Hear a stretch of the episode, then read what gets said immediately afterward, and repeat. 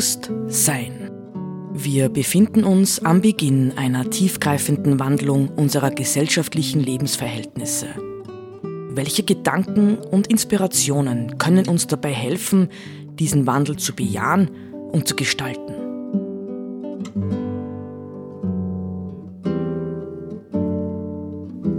Eine Sendung von Roland Steidl.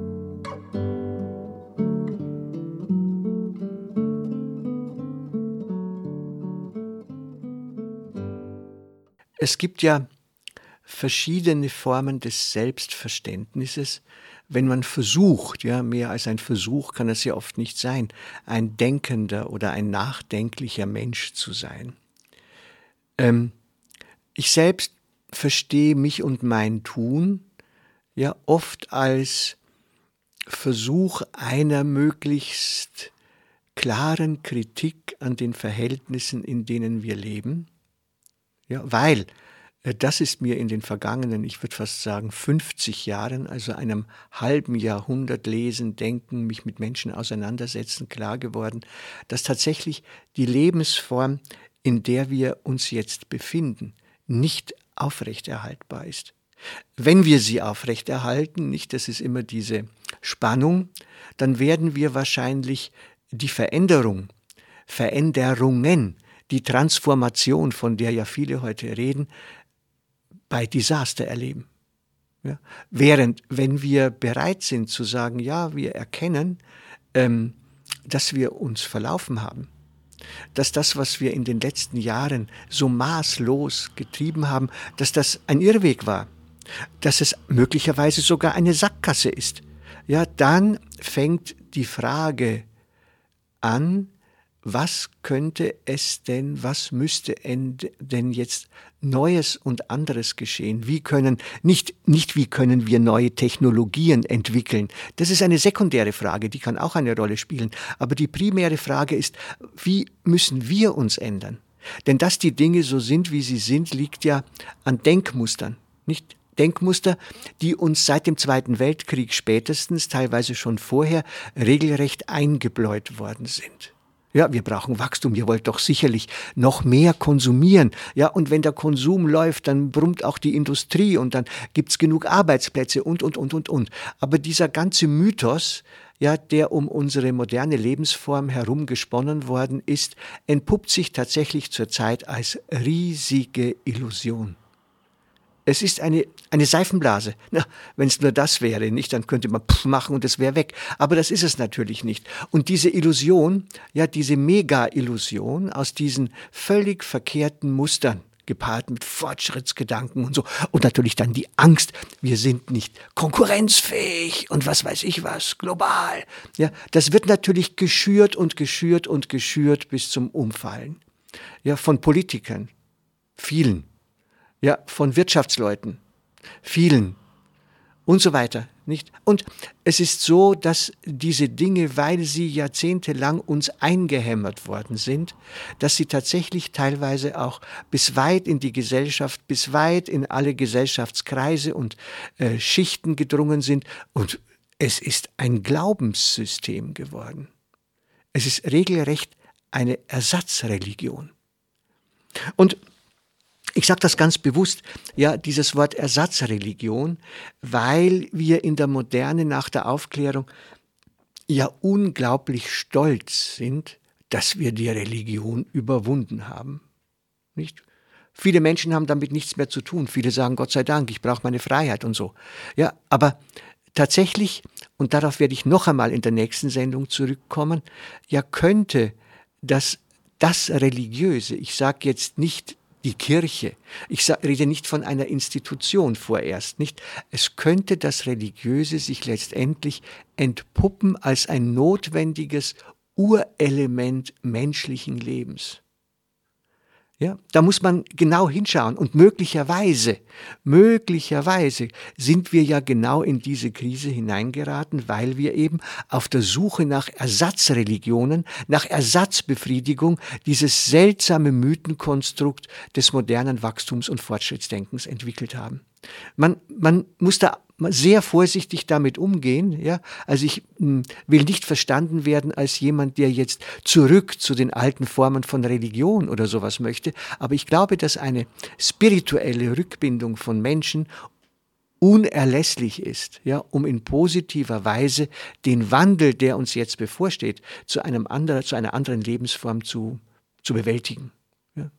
Also, okay, manches, was ich in Bewusstsein immer wieder zu vermitteln versuche, dient eigentlich diesem Zweck. Und zugeben muss ich auch, dass ich natürlich genauso wie äh, die meisten anderen Menschen sehr verwickelt bin in dieses moderne Leben, anders kann es ja gar nicht sein, und mich ständig bemühen muss zu verstehen, worum geht es denn überhaupt jetzt, nicht? Worum geht es im konkreten Leben, aber worum geht es eben auch im Denken?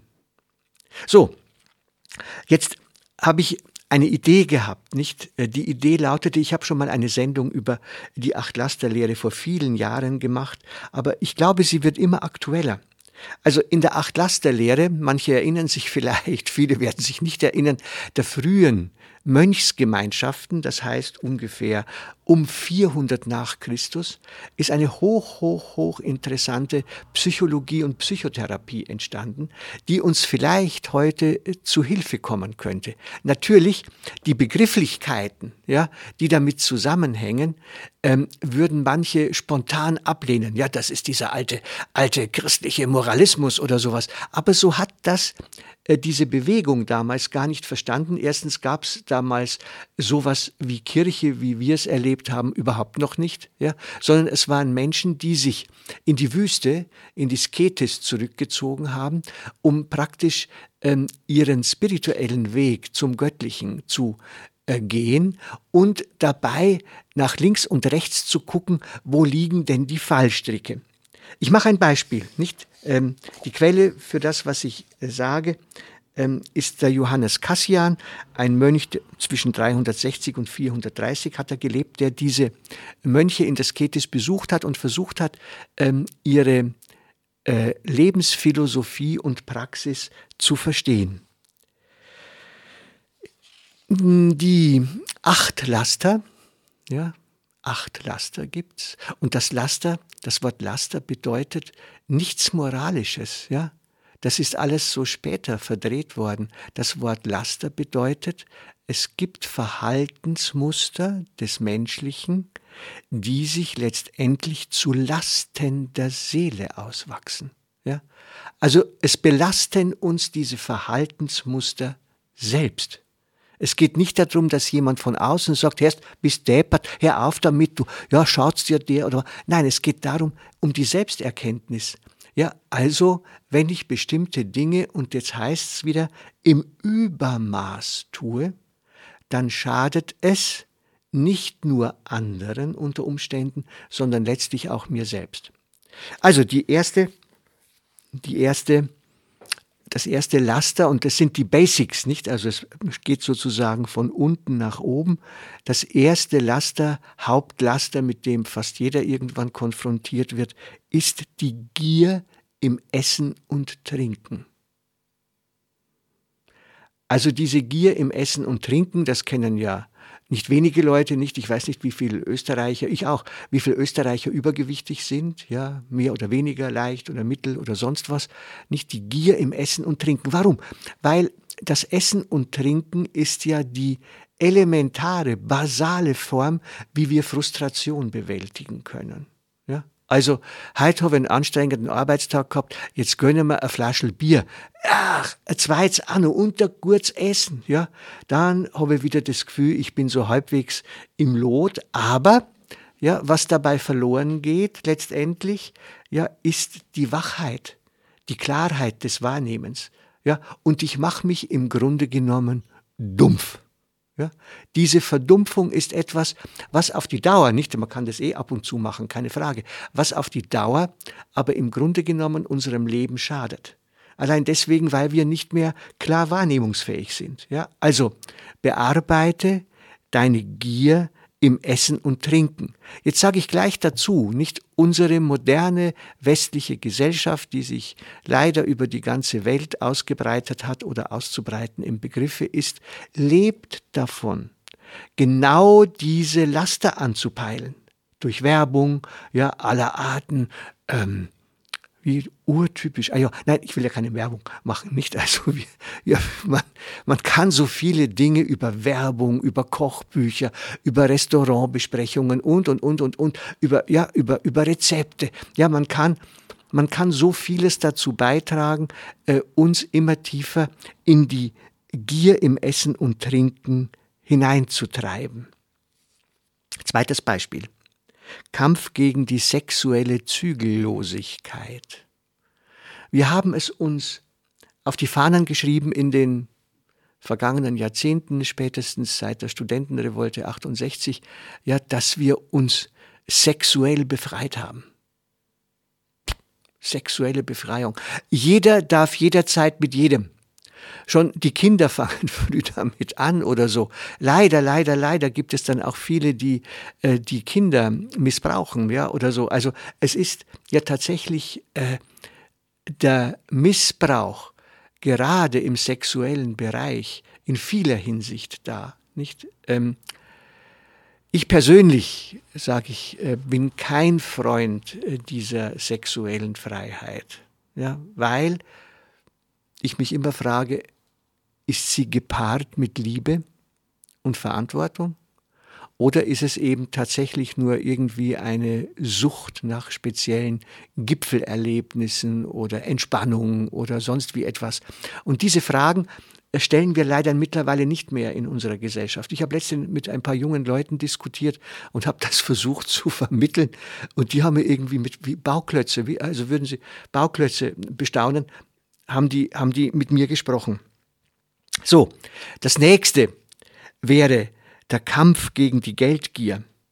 Ja, das ist, glaube ich, äh, einleuchtend, ja, dass es da Kämpfe gibt. Und dann, ich will das ja jetzt nicht ganz, ganz, ganz, ganz weit ausweiten. Ich will nur sagen, es gibt Hilfsmittel, ja, in unserer spirituellen Tradition, die uns helfen, ähm, Dinge zu reflektieren. Letztlich ja, die letzten von den acht Lastern sind die Geltungssucht, die Ruhmsucht und das größte Laster ist der Hochmut oder Stolz.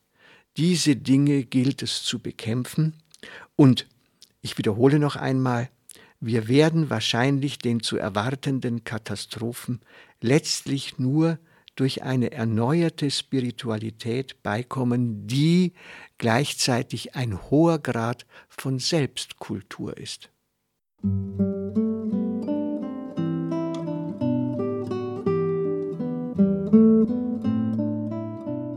Sie hörten Bewusst Sein. Gedanken von Roland Steidl. Die Musik zur Sendung stammt von Johann Sebastian Bach. Interpretiert von Harald Simada. Diese Sendereihe steht auch als Podcast in unserem Online-Archiv zur Verfügung.